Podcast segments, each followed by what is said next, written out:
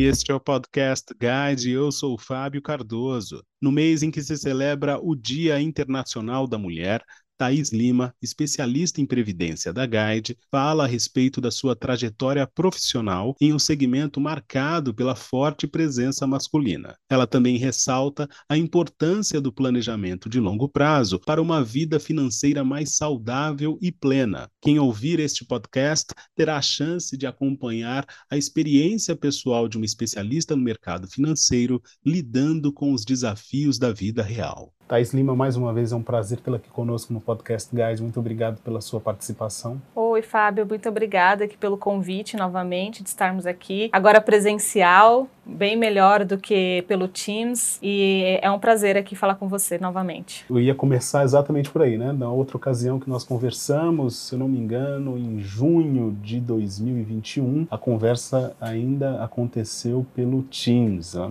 gente não teve esse momento presencial e de lá para cá muita coisa mudou. A gente vai entrar nesses detalhes depois, mas tomando como referência o mês de março, mês que se celebra o Dia Internacional da Mulher, eu queria que você falasse um pouco a respeito da sua experiência como mulher trabalhando no mercado financeiro, que ainda é muito marcado pela presença maciça dos homens e muitas mulheres entendem que esse é um ambiente que não é para elas. Hum. Queria que você compartilhasse conosco um pouco da sua vivência, da sua experiência nessa direção. Bom, é, hoje, trabalhando no mercado financeiro, eu entendo de, de duas formas. Ao mesmo tempo que é gratificante trabalhar no mercado financeiro, é também muito desafiador. É, eu falo isso porque a, o mercado em si, ele é predominantemente masculino, porém a gente vê que tem um, um crescimento de mulheres é, entrando nesse mercado. E isso acaba servindo de inspiração para outras pessoas, como foi até para mim. Hoje,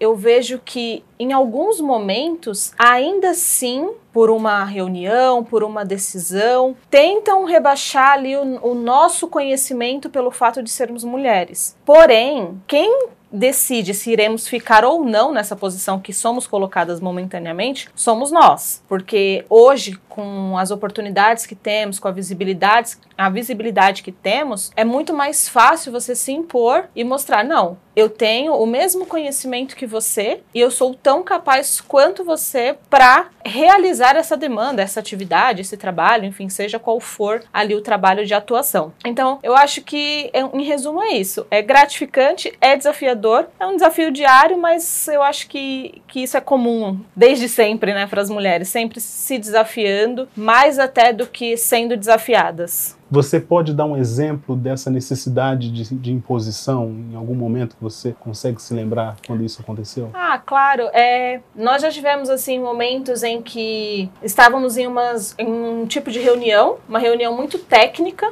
do produto Previdência Privada, foi questionada a minha senioridade do produto. Ah, não tem ninguém que possa falar que seja sênior no produto? Sim, eu eu sou a pessoa sênior que vai falar com você sobre o produto, porque a parte técnica, toda a questão de SUSEP, enfim, muitos regulamentos que envolvem o produto, quem tem o conhecimento sou eu. Pode me perguntar que eu vou te responder. Ah, tá, entendi. Não, então tudo bem, então vamos dar andamento na reunião. Eu poderia ter me colocado numa posição, ah, me vitimizar, é, buscar ali uma outra forma de responder, mas eu me impus e falei, não, pode falar comigo. Eu sou essa pessoa que vai te, que vai te responder, que vai te auxiliar no, no que você precisa. E ali dali em diante, eu adquiri respeito, inclusive, dessa pessoa. Em relação aos clientes, essa, esse tipo de desconfiança, vou chamar assim, desconfiança, uhum. você pode me corrigir se for o caso, aparece, você percebe isso? Não. Engraçado que não. Eles questionam muitas vezes pelo fato de eu parecer nova. É, eles falam, nossa, você tem uma carinha de tão nova, embora eu não ache que eu tenha uma carinha de tão nova quanto eles dizem. Quando eu falo, ah, não, eu já tenho 31 anos, já, já, já atuo no mercado de previdência há mais de 10 anos, eles falam, nossa, não parece, você parece ser bem mais nova. Mas eles confiam muito, tanto os clientes quanto os assessores. Então hoje eu virei um, um ponto de referência aqui dentro da Guide com relação ao produto Previdência Privada. Para os assessores, para clientes finais, seja para falar do plano de previdência, ou seja para falar de fundos de investimentos atrelados ao plano de previdência. Eles confiam muito nessa nessa visão que eu passo para eles e no meu trabalho em si, porque eles acabam a gente acaba acompanhando é, esporadicamente. Então, se eu faço uma carteira recomendada para um cliente, no próximo semestre eu revisito a carteira com ele, faço uma reunião ou anualmente. Eu tenho um, um cliente em Salvador que a gente conversa e ficamos assim horas falando. Falamos do produto, ele conta como foi o ano dele. E ele gosta ele pede a reunião anual porque ele fala assim: olha, eu gosto de ouvir o que aquela menina tem a dizer. Que ele já é um senhor de idade, então ele me chama de menina. E ele fala que ele gosta de ouvir o que eu tenho a dizer porque eu tô sempre passando para ele uma visão atualizada dos investimentos dele. E isso é, eu acho que é o que me faz ali acordar todos os dias, vir trabalhar porque é um desafio, que eu tomei para mim e que eu gosto de seguir com ele. Esse desafio, não só do trabalho, mas da educação financeira num país como o Brasil, é bastante presente, basta ver os números. Como é que você entende o seu papel aqui na Guide? Como é que você entende a sua participação aqui, levando em consideração todo esse cenário que a gente vive? O cenário que a gente vive, eu acho que ele é ainda mais desafiador do que ser mulher no mercado financeiro, porque a gente tem uma cultura muito forte de a gente não precisa disso para hoje. Ah, eu não preciso fazer um seguro, eu não preciso ter uma previdência, eu não preciso me planejar, só se vive hoje. Mas a gente sabe que, é, assim como a gente falou no primeiro podcast, existe uma defasagem da previdência social e a reforma da previdência veio para mostrar mostrar isso. Então, hoje, os novos ingressantes no mercado, eles terão muito mais dificuldade de aposentadoria do que os que já estão no mercado, obviamente com o pênalti que tem da pontuação, mas essa necessidade de mostrar para as pessoas que existe um planejamento que precisa ser feito para que se tenha uma saúde financeira é importante. E aí é onde entra o nosso trabalho diário, de mostrar por meio de números, porque os números não mentem. A gente pode passar uma ideologia, eu posso chegar aqui e falar para os clientes, falar para os assessores que eles precisam se planejar, porque se acontece um evento igual aconteceu com, com o Covid-19, que muitas pessoas morreram e as famílias ficaram desamparadas, ou por não ter nenhum tipo de investimento ou por ter alguns investimentos que ficariam presos em inventário. Se ele tivesse a previdência, ele teria feito algo por ele mesmo? É muito fácil falar, mas e os números? Então a gente faz muitas simulações, mostra por esses clientes, por A mais B, que ali é um, um ponto que ele vai ter uma saúde financeira, ele vai conseguir se educar. E um, um bom exemplo, né, é o que a gente tem visto hoje, que é o Tesouro Renda Mais. Basicamente, seria um, entre aspas, um concorrente da Previdência Privada. Eu não entendo dessa forma. Eu entendo que é uma forma de complementar a renda daquele pequeno empresário que não consegue muitas vezes se planejar, não consegue muitas vezes colocar o valor ali dentro da sua previdência privada, ou por desconhecer o produto, principalmente, que eu acho que é muito mistificado ainda, é muito ligado à previdência social, à previdência privada, as pessoas ainda não conseguiram desvincular isso. Então eu percebo que quando a gente fala, ah, ali se você colocar a partir de 30 reais, 50 reais por mês, você está comprando um, você está comprando a sua aposentadoria. É muito a forma como você fala, né? Se você vai falar que é um, um produto de renda fixa, que é uma NTNB de longo prazo, é um, um tesouro renda mais, como o próprio nome diz, que você vai fazer as aplicações, acaba ficando mais confuso para o cliente final, principalmente com os clientes que têm dificuldade de se planejar financeiramente. Agora, se você fala assim para esse cliente: ah, você tem a, a, possibilidade de daqui 20 anos receber ali mensalmente como uma aposentadoria. Tudo isso que eu falei em uma frase. É como você tem que muitas vezes lidar. E é assim que a gente procura fazer com o produto de previdência. Então eu acho que nenhum produto compete com o outro. Ali a gente tem na nossa área, por exemplo, de produtos. Eu tenho fundos de investimentos, seguros de vida e previdência privada. Eu costumo brincar que a previdência privada, ela é literalmente o filho de fundos de investimentos e o seguro de vida. Por quê? Ela unifica os dois. Tem os fundos de investimentos, tem a proteção do plano por conta de SUSEP, por conta das seguradoras e você tem uma rentabilidade diferenciada com os fundos. Então, a Previdência acaba unificando ali esses dois produtos e você faz algo por você mesmo. Você investe, você tem o, uma rentabilidade e você tem uma segurança quando precisa de um inventário. Então, essa parte do planejamento, quando a gente vai falando, falando, parece complexa, mas é igual o produto de previdência, é igual os desafios da vida, é igual os desafios de ser mulher no mercado financeiro. É simples quando você para, respira e procura eu acho que é isso que eu preciso para minha vida. Aí se torna fácil, não, não se torna uma coisa difícil, sabe? Thaís, com base na sua experiência de vida e olhando também as mulheres da sua geração, comparando com mulheres de outras gerações, você percebe que há mais facilidade de tratar esse tema do longo prazo e dos investimentos no longo prazo, da previdência, por exemplo, desse cuidado com o futuro? Ou você acha que desde sempre as mulheres estiveram mais preocupadas com isso, se comparadas aos homens, por exemplo? Olha, eu acho que hoje a gente tem é, uma preocupação maior das mulheres quanto a este tema do que antigamente. Porque antigamente era muito difícil você ver tantas mulheres no mercado. Inclusive, nós temos uma CEO mulher, que é uma disruptura aí para o mercado, que tem a, a visão de os cargos mais altos das companhias estarem sempre na mão de homens. Mas, ainda assim, a gente percebe que a gente tem uma geração ansiosa. Assim como antigamente as mulheres não tinham tanta atuação no mercado, muitas vezes por não terem a, a capacidade profissional, não terem adquirido né, a experiência profissional para isso, por estarem sempre cuidando dos filhos e do lar, como é o caso, inclusive, da minha mãe, que tem 58 anos, não é uma, uma senhora, é, mas também não é mais uma pessoa tão nova então a gente vê que ali nesse intervalo de tempo a, ainda existe esse gap. Mas, ao mesmo tempo, agora que a gente tem todas essas possibilidades, o estudo, as oportunidades que a gente vê que o mercado tem é, aberto mais, a gente tem uma geração ansiosa. E aí, por conta da ansiedade, o planejamento a longo prazo acaba mais uma vez ficando para segundo plano, porque a gente busca a especialização, a educação, a estar em grandes posições e o nosso futuro vai ficando um pouquinho para trás. E aí quando a gente chega nele, a gente pensa,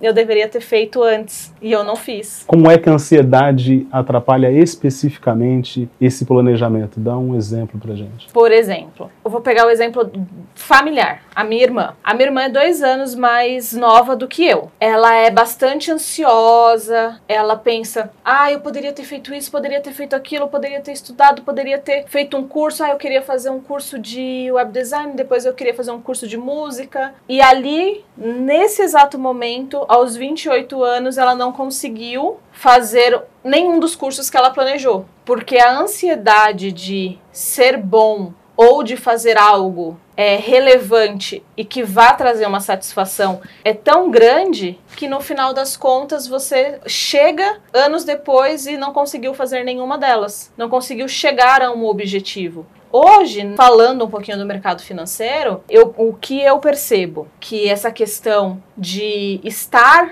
é, numa, numa posição muito boa, numa posição relevante, tem sido muito importante, até mesmo para representatividade, que não está errado. Eu acho que é isso mesmo que tem que ser feito. Porém, algumas pessoas têm utilizado disso para, como que eu posso colocar numa de uma forma simplificada?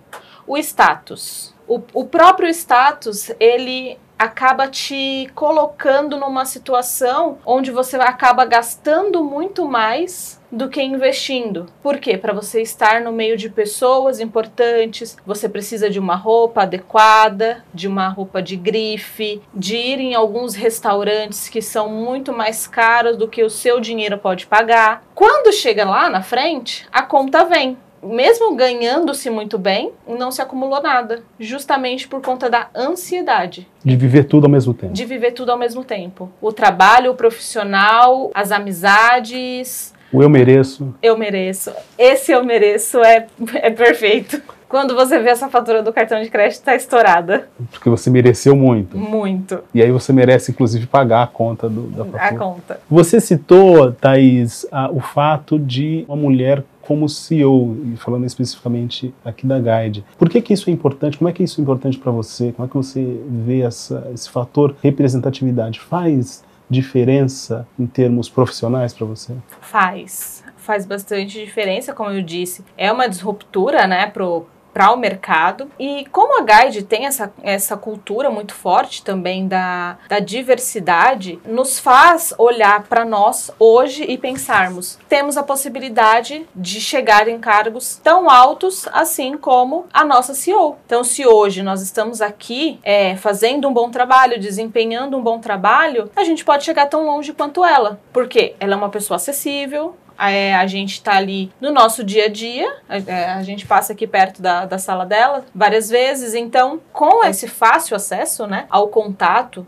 e ao nosso dia a dia e, e estando ali dentro de um mesmo escritório que você vê uma pessoa que é uma assistente, uma analista, um coordenador ou uma coordenadora, uma gerente, você também vê uma CEO. Então, você sabe que pode galgar ali por, por esses caminhos. Então, desde um estagiário até um CEO, a gente tem mulher. Thaís, você agora está vivendo um outro momento da sua vida pessoal, que, enfim, a gente sabe que não é dissociado da vida profissional, mas é um momento diferente uhum. que tem a ver com a sua gestação. É, eu queria que você contasse para quem está nos ouvindo como é que isso interferiu no seu planejamento, porque você me contava antes da entrevista começar que você já vinha tentando engravidar antes e de certa forma você tinha planejado isso. Mas ao mesmo tempo, quando acontece, tudo muda. Então eu não vou fazer mais pergunta, eu queria que você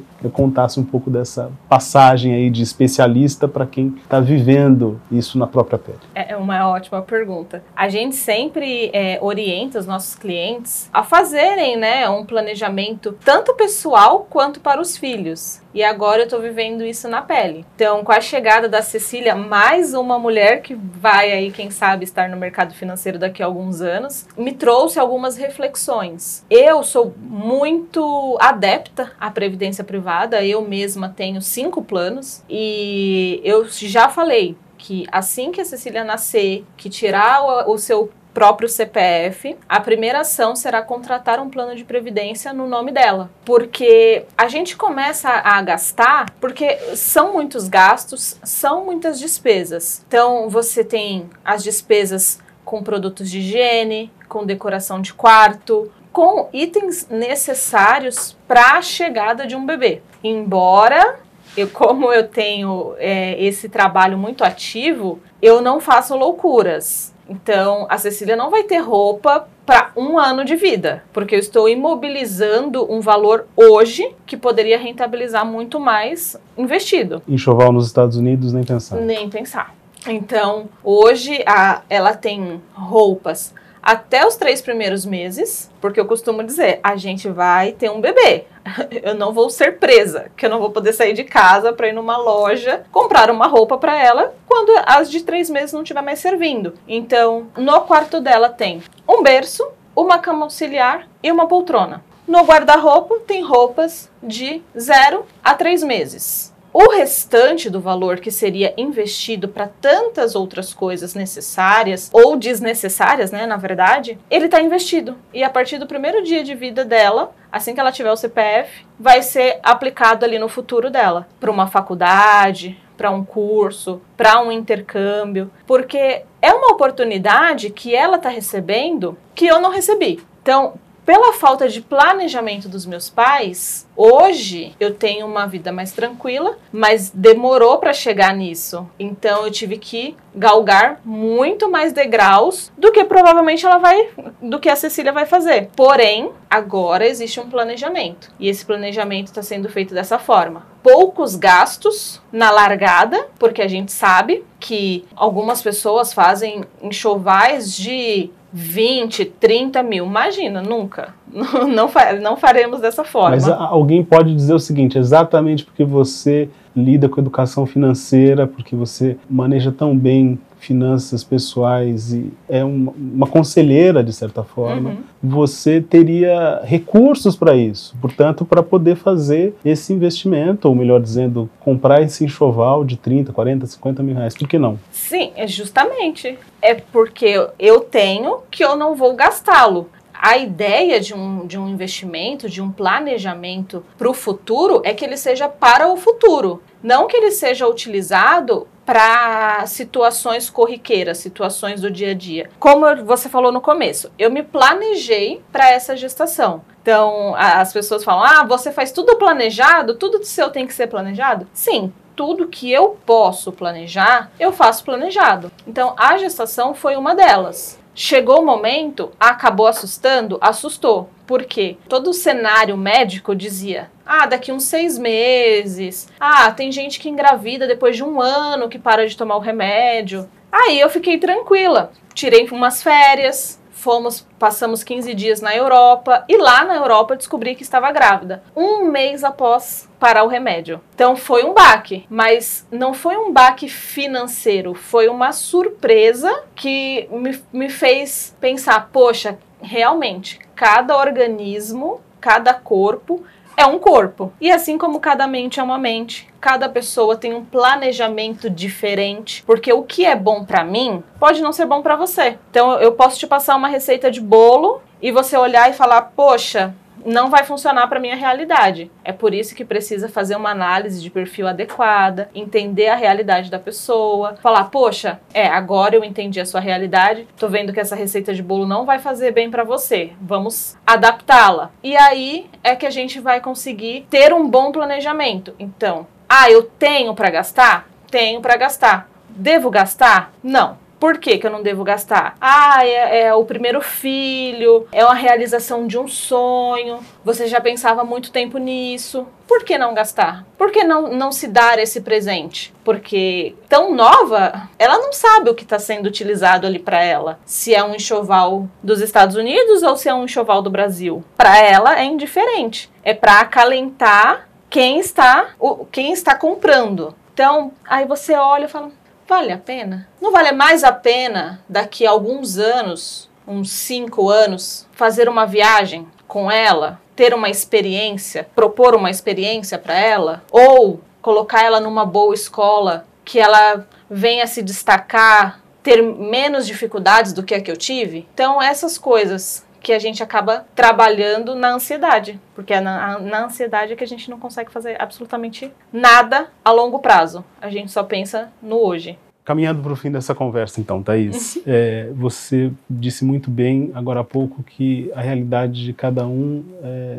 bastante particular. Então, Sim. em vez de pedir para que você aconselhe os nossos ouvintes e as nossas ouvintes, eu queria pedir para que você, se pudesse, qual mensagem você gostaria de enviar para a Thaís de 15 anos para trás? Qual seria essa mensagem? Olha, a Thaís de 15 anos atrás foi a Thaís que ingressou no mercado de trabalho, exatamente aos 16. O que me fez chegar aqui hoje é até complexa essa, essa pergunta, porque eu diria para ela: continua ouvindo todos os conselhos dos seus pais. Ser mulher não é fácil no Brasil e no meu primeiro dia de emprego, meu pai me deu uma dica: vá ao seu trabalho, trabalhe e volte para casa. Porque você é mulher. E pelo fato de você ser mulher, muitas pessoas podem querer abusar da sua boa vontade ou fazer coisas ruins com você. Então, vá ao seu trabalho, faça o seu trabalho e volte para casa. Só que ao mesmo tempo que eu ouvi o meu pai nisso, eu desobedeci o meu pai numa situação. O meu pai, ele é do tipo, ele era do tipo de pessoa que dizia que você tem que trabalhar e levar o sustento para sua casa. Os estudos, você faria somente o que o governo te proporcionasse. Eu desobedeci o meu pai e fiz a inscrição numa faculdade. Então, eu acho que a princípio, o que eu diria para Thaís de 15 anos atrás é: continue firme no seu planejamento. Porque eu vim de uma família totalmente desestruturada financeiramente, que vivia em dívidas e eu sempre olhava e eu tinha duas opções: olhar e pensar, poxa, vou fazer igual eles, ou olhar e pensar, eu não posso viver dessa forma. E eu olhei e pensei, eu não posso viver dessa forma. E desde o meu primeiro salário até hoje, eu nunca fiquei no vermelho. Eu nunca tive meu nome negativado, porque eu sempre fui muito preocupada com isso, com o planejamento, o planejamento financeiro, o planejamento familiar e mesmo ganhando na época um salário mínimo, eu ainda consegui ajudar meus pais. Então, o último conselho que eu daria para Thaís de 15 anos atrás é: continue com o seu planejamento. Siga em frente que você vai chegar aonde você nem imaginava que chegaria. Thaís, muito obrigado pela sua participação mais uma vez aqui no Podcast Guide. Eu agradeço, Fábio. A última pergunta mexeu com o emocional e me deixou uma reflexão. Muito obrigada. Esta foi mais uma edição do Podcast Guide. A nossa lista completa de entrevistas está disponível no Apple Podcasts, no Deezer, no Google Podcasts, no SoundCloud e no Spotify. E no aplicativo O Guia Financeiro, além dos nossos podcasts, você encontra muito mais conteúdo sobre o mundo da economia em diversos formatos.